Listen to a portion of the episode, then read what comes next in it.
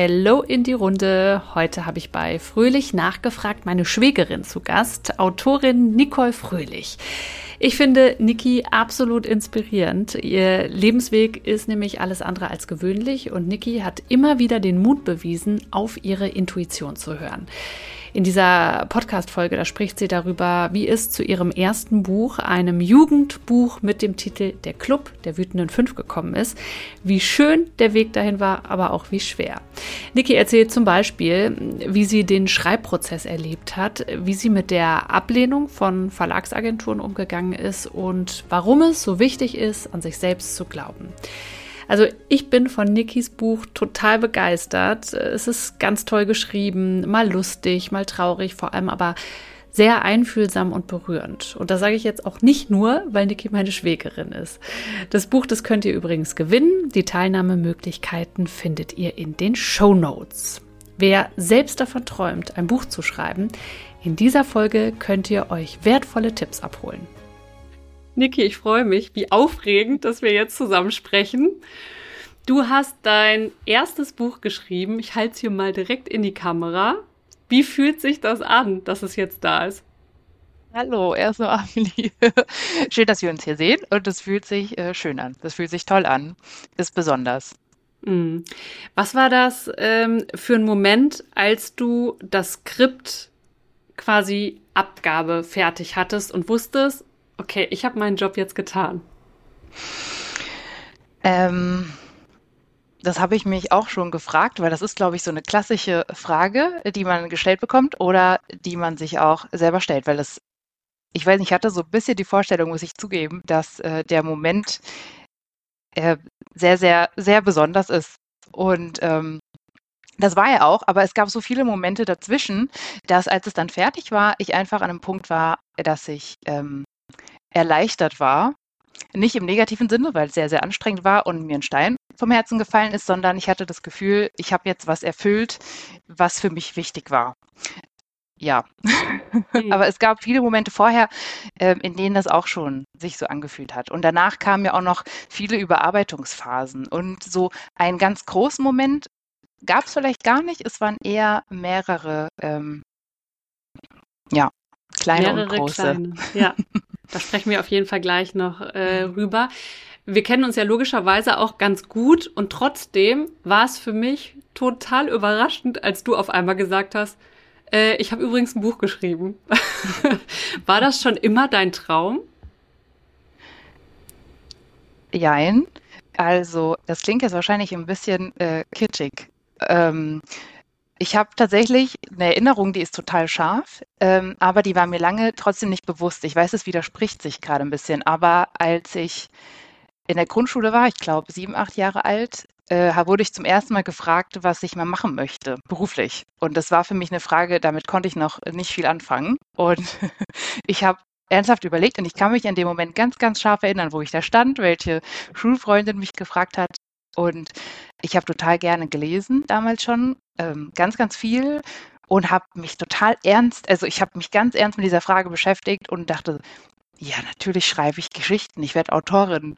Und dann habe ich das selbst irgendwie wieder vergessen. Und die Erinnerung kam aber wieder scharf zurück vor ein paar Jahren. Ich weiß nicht, da gab es keinen konkreten Auslöser, aber es kamen vielleicht viele zusammen und plötzlich war mir das bewusst, dass das eigentlich schon immer da war und ich das überhört habe, lange. Mhm. Richtig ja. cool. Wie war es denn dann konkret? Also, wieso hast du dann angefangen zu schreiben? Hm, ich glaube, es war was ganz Intuitives. Ich hatte das Gefühl, das machen zu müssen und dass ich mir das selbst schuldig bin, weil ich das immer schon mit mir getragen habe. Und ich habe auch immer mal wieder geschrieben, so als Teenager ganz klassisch, Tagebuch oder mal auch fiktive Geschichten als Kind, aber nie ernsthaft in Erwägung gezogen, das äh, vielleicht veröffentlichen zu können, zu wollen. Das war aber immer da. Es war da und es war wie so ein Rauschen im Hintergrund. Es hat mich immer begleitet und ich konnte es nicht so richtig greifen. Und dann irgendwann war es lauter. Und dann bin ich einfach so einem Gefühl gefolgt, ehrlich gesagt. Ja, und habe gedacht, ich bringe es dann auch zu Ende, weil ich habe schon oft was angefangen. Also eigentlich bin ich auch der Typ, der was durchzieht, aber ähm, ich hatte vorher auch schon ein Manuskript angefangen, das habe ich nicht beendet. Und dann kam die Geschichte von Lara und da habe ich mir fest vorgenommen, das muss auch fertig geschrieben werden, ja. Aber du hast wirklich äh, dir dann vorgenommen, okay, ich schreibe jetzt ein Buch, hast dich hingesetzt, angefangen und wahrscheinlich über Wochen und Monate geschrieben, aber dir war klar, die Geschichte schreibe ich zu Ende und die hast du auch sozusagen extra jetzt dafür geschrieben. Das war nichts, was in deiner Schublade lag. Nein, das lag nicht in der Schublade, ja. Das ähm, kam irgendwie zu mir. Vielleicht auch meinem anderen Beruf als Sozialarbeiterin ein bisschen geschuldet. Da arbeite ich auch viel mit Jugendlichen und ich hatte schon das Gefühl, dass die Geschichte kam. Ja, klingt ein bisschen spiritueller, als es vielleicht ähm, ist. aber nee, die aber war irgendwie da, ja. Tatsächlich finde ich das auch interessant, weil lass uns doch mal ähm, drauf eingehen. Kannst du in ein paar Sätzen umreißen, worum es im Buch geht? Ich versuche es. Es geht um ein junges Mädchen, die ein Zuhause sucht und dabei äh, auch viel Verlust verarbeiten muss, erleben muss und auch durch Freundschaft ähm, ja etwas findet, sag ich mal. Ich hoffe, das war nicht zu abstrakt. Nee, ja. absolut nicht. Also für mich war das so, ich ähm, beschreibe mal, ich durfte es ja schon lesen. Mm, und für mich war das so, ich habe vor Monaten ja schon mal von dir so eine erste äh, Skriptvorlage bekommen. Da war das Buch noch nicht, also das war nicht die Endversion und das waren auch, glaube ich, nur die ersten 30 Seiten. Und ich finde immer so ganz wichtig, wie sind, wie ist so die erste Seite so, ne? Wie empfindet man die so? Und ich war, äh, das war total krass, weil ich habe die erste Seite gelesen und den ersten Satz und den zweiten Satz und ich war sofort drin und musste mich danach nochmal so, so kurz schütteln und sagen, Hä, das hat die Niki geschrieben und ähm, war so total, ich konnte es kurz gar nicht glauben, dass das von dir ist. Also nicht, weil ich dir das nicht zutraue, sondern einfach, weil es, also wirklich, als hättest du nie was anderes gemacht, finde ich, du einen in die Geschichte reingesogen hast. Und dann habe ich diese 30, 40 Seiten gelesen. Ähm, und dann war das vorbei und mehr hattest du zu der Zeit. Ich weiß nicht, ob du schon mehr geschrieben hattest. Auf jeden Fall hatte ich nur diesen Abschnitt bekommen und war richtig traurig und dachte, nein, oh. ich will oh. jetzt wissen, wie es weitergeht. Schön. Und dann habe ich das Buch jetzt ganz bekommen und habe das dann nochmal von vorne gelesen und ähm, habe es wirklich, also ich habe nicht mal eine Woche gebraucht und es war wirklich so, dass ich immer da abends saß und noch gelesen habe und ähm, wissen wollte, wie es weitergeht und es mich echt emotional gepackt hat. Und ich hatte tatsächlich, da habe ich die auch sofort geschrieben, es gab zwei Szenen, wo ich echt ähm, einen ganz schönen Kloß im Hals hatte und auch ein bisschen Pipi in Augen und wo es mich so richtig gepackt hat. Also ähm, ja, richtig, richtig cool. Also mir hat super gut gefallen. Ich äh, finde, man kann sehr mit den Protagonisten und ihren Gefühlen und ihrer Gemütslage so mitgehen. Ähm, also hat mir richtig gut gefallen. Hast du denn während du geschrieben hast, so Selbstzweifel gehabt und gedacht, mein Gott, was mache ich hier eigentlich? Wer will das lesen? Ich kriege die Geschichte nie rund, sowas in der Art? ja. Ja, das hatte ich ganz oft, ganz viel. Und ähm, ich glaube, gerade das, oder deswegen war das auch wichtig, das fertig zu schreiben. Das war auch ein langer Prozess. Ähm, tatsächlich. Also ich hatte ganz oft Momente, da wusste ich nicht weiter und es ist auch mein erster Roman, den ich zu Ende geschrieben habe und natürlich entwickelt man sich in diesem Prozess weiter. Das ist völlig klar. Und ich hatte oft Momente, da kam ich nicht weiter. So klassische Schreibblockaden nicht unbedingt, aber ich schreibe schon recht intuitiv. Also es gibt schon einen Plot und einen, also man bereitet sich schon ein Stück vor. Es gibt natürlich gewisse Protagonisten und Rollen und äh, Ziele, ähm, die die Charaktere erreichen sollen und dürfen, aber es entwickelt sich auch viel beim Schreiben, zumindest ähm, bei mir. Und das hat aber auch zur Folge, dass man manchmal in so eine Sackgasse gerät, weil es eben auch recht intuitiv ist. Und ich habe oft gedacht, ich schaffe das nicht. Ja. Und äh, es hat auch lange gebraucht, oder ich sage mal immer wieder Anläufe, mich da rauszuholen. Ja. Ich bin schon sehr selbstkritisch. Mhm. ja. Und wie hast du dann, also du musst es jetzt nicht in allen Einzelheiten äh, erklären, aber wie hast du dann, also dann hattest du für dich sozusagen den Roman fertig und dann, ich denke, es gibt ganz, ganz viele, die sich wünschen, mal ein Buch zu schreiben und die aber dann da stehen und denken, ich weiß gar nicht, wie ich jetzt weitermache. Also wie geht's dann weiter? Was hast du dann gemacht? Mhm. Ja, tatsächlich der Weg zum fertigen Buch für sich selbst erstmal kann schon relativ lang sein. Also es gibt natürlich auch Menschen, die schreiben das vielleicht richtig schnell runter. Bei mir hat das ähm, schon auch Monate gedauert oder vielleicht auch über ein Jahr, bis so eine Version fertig war. Und als dann eine Version fertig war, der ich zugetraut habe, sage ich mal, äh, von meiner Perspektive aus, die darf ich mal jemandem zeigen oder ich glaube, die ist reif. Da bin ich den klassischen Weg gegangen. Man kann ja unterscheiden äh, zwischen Self-Publishing oder klassischer Verlagssuche, was über einen Agenten oder eine Agentin heute ja oft läuft. Und das hatte ich schon angestrebt, weil ich mir einfach das Self-Publishing nicht zugetraut habe. Da sind wir wieder bei Selbstzweifel. Und äh, ich habe da jetzt nicht die Ressourcen bei mir gesehen. Oder es hat sich einfach für mich nicht richtig angefühlt, sagen wir so. Das ist vielleicht auch ähm, ganz abhängig von der ähm, Situation und von der Persönlichkeit. Und ähm, ich bin erstmal tatsächlich äh, zu einem Pitch gegangen und habe das äh, vorgestellt. Äh, genau, so ein klassischer Pitch ist ja recht kurz und ähm, da habe ich aber eine Absage bekommen. ich habe auch noch weitere Absagen bekommen, aber. Warst du davor nervös vor diesem Pitch? Ja, total. Weil ich stelle ja. mir vor, ich schreibe ja auch manchmal was oder zum Beispiel jetzt auch hier so eine Podcast-Folge. Ne? Das ist ja dann das Buch oder meine Podcast-Folge mhm. oder was, was ich geschrieben habe, so ein bisschen wie so das Baby, ne? Das, äh, ja, man hat ja, da ganz viel Liebe reingesteckt. Und da möchte man natürlich im besten Fall, dass es anderen gefällt. Und deswegen kann ich mir vorstellen, dass du da super nervös warst, oder? Ja, ich war super nervös und ich, äh, ich glaube, ich war richtig rot und äh, und äh, aber das pusht einen ja auch. Mir geht es mal so, wenn ich nervös bin, dass man aber innerlich auch ähm, da was rausbringen will dann. Und das Feedback, was ich bekommen habe, war recht konstruktiv, zum Glück. Und ich bin sehr dankbar rückblickend, weil das hat mich nochmal, ähm, erstmal war ich traurig, klar, und als ich es verarbeitet hatte, dachte ich, okay, das Feedback war recht gut, ich kann das umsetzen, damit kann ich was anfangen und ich habe so viel da reingesteckt, das mache ich jetzt nochmal. Und ich habe tatsächlich auch einiges umgeschrieben und mich wieder beworben. Und ähm, ich glaube, beim, schon beim zweiten neuen Versuch hat es auch geklappt. Und genau, deine, zu deiner Frage zurückzukommen, man kann sich an Agenturen wenden, an Literaturagenturen und ähm, sollte sich dafür auch sehr, sehr gut vorbereiten, weil ich glaube, ähm, da gehen sehr, sehr viele Einsendungen hin täglich. Okay, aber mhm. um, ich muss nochmal nachfragen. Also, mhm. du sagst, äh, es gab einen Pitch. Das heißt, also du schickst dein Manuskript an diese Literaturagentur zum Beispiel und die mhm ähm, macht einen Präsenzworkshop oder guckt sich äh, die Skripte an und gibt dann daraufhin Feedback oder wie läuft das konkret ab? Ja, sorry, ich habe ein bisschen was übersprungen, genau, oder vermischt. Ähm, dieser Pitch, das war eine Veranstaltung tatsächlich, das war während dem ersten Corona-Lockdown, glaube ich, oder während einem Lockdown. Ähm, da habe ich virtuell teilgenommen. Da konnte man ähm, virtuell was pitchen an Agenten. Genau, das war das allererste Mal, als ich das gemacht habe. Und in der Regel läuft es aber so, dass man ein Exposé vorbereitet, ein Anschreiben, ein paar äh, Lese, also ein paar Leseprobe und das per Mail schickt oder per Post. Aber ich glaube, das machen die wenigsten noch. Ja.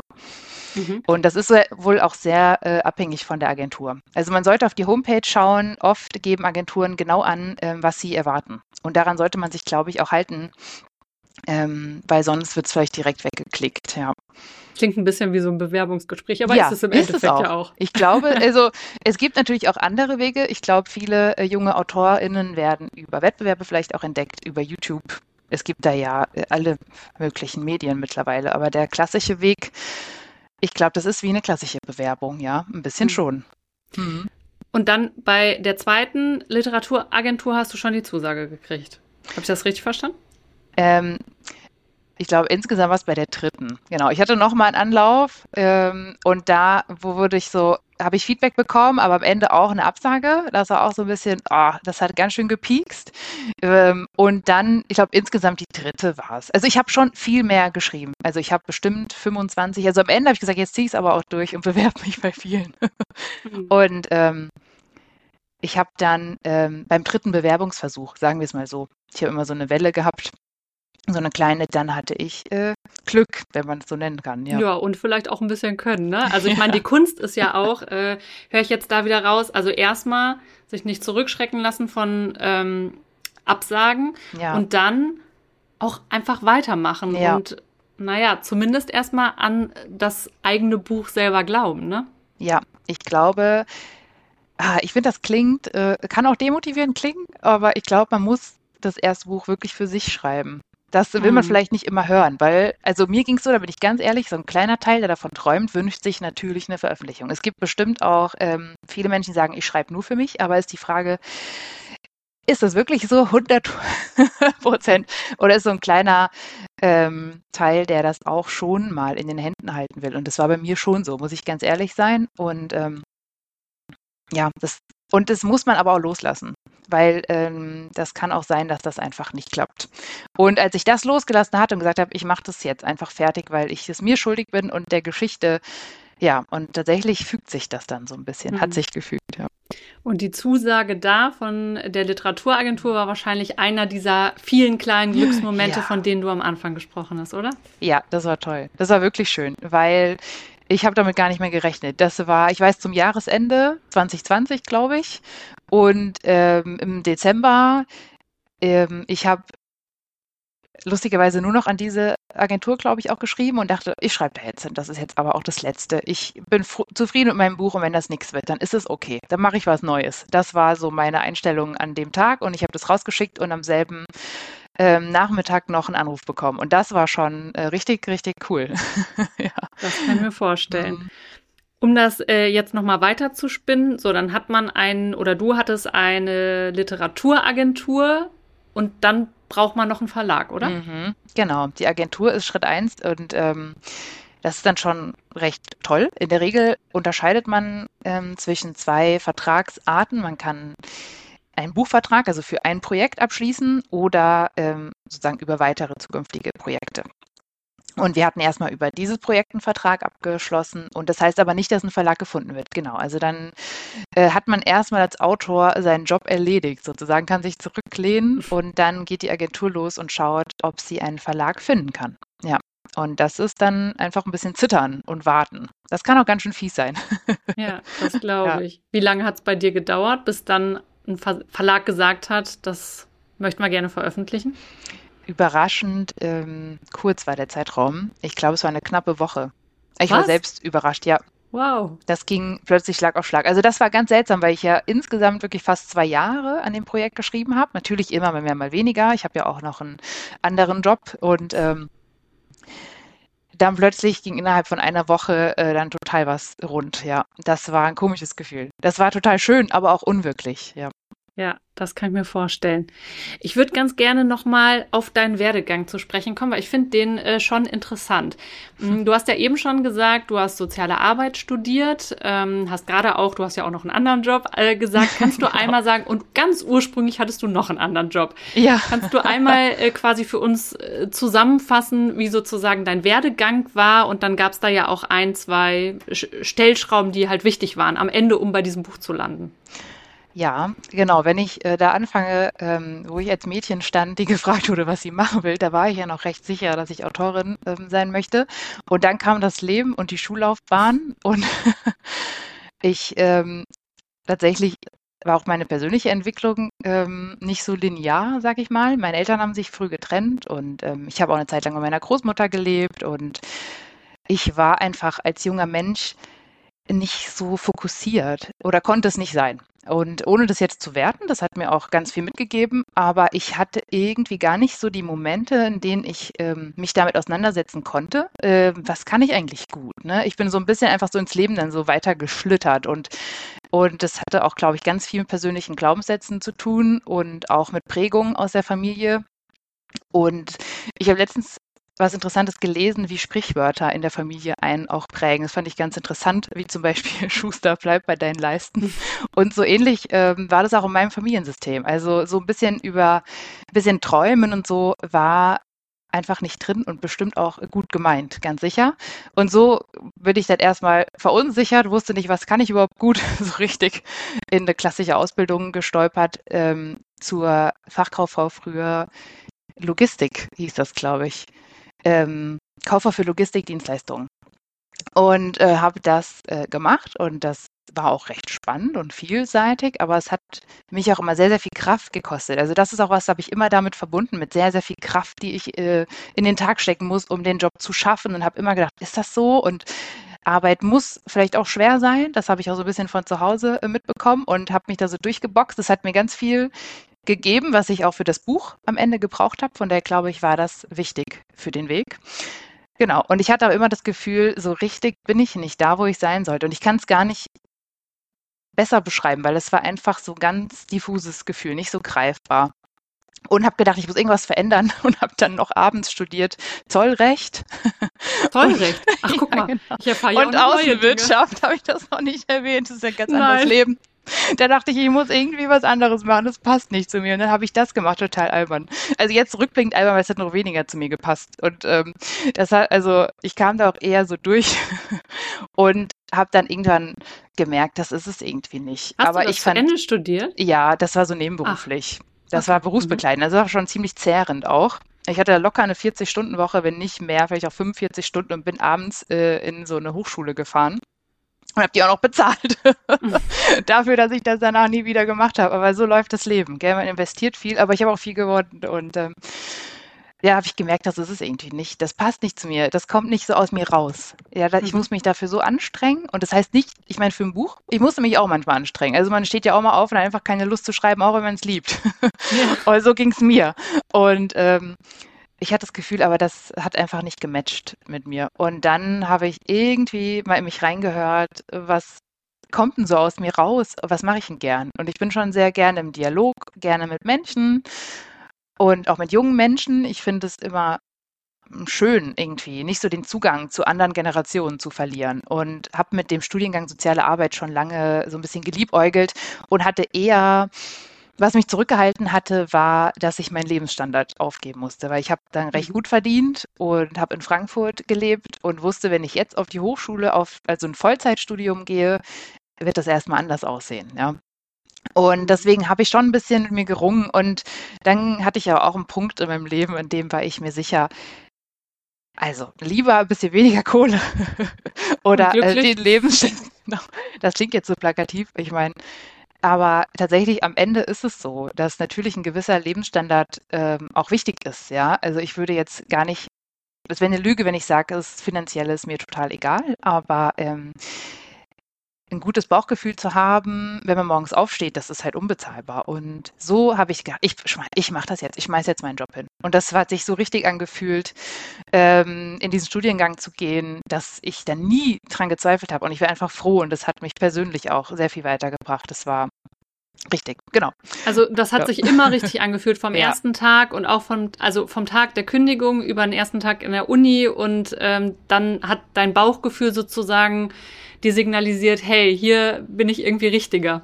Ja, genau, so war es. Und es fiel mir auch leichter. Da mache ich das mhm. auch oft ähm, aus. Das heißt nicht, dass man sich nicht anstrengen muss oder ich mich nicht angestrengt habe, aber äh, ich finde, wenn man so eine klassische, wie schön, man sagt ja so intrinsische Motivation, wenn die so da ist und man da irgendwie aufsteht und da so Lust drauf hat, dann ist das so viel wert. Und das habe ich den ganzen Studiengang über empfunden und auch danach ähm, und das hat meinen Lebensstandard, da sind wir im Lebensstandard vielleicht nicht finanziell erhöht, aber vom, vom Wohlbefinden her war das unbezahlbar. Ja.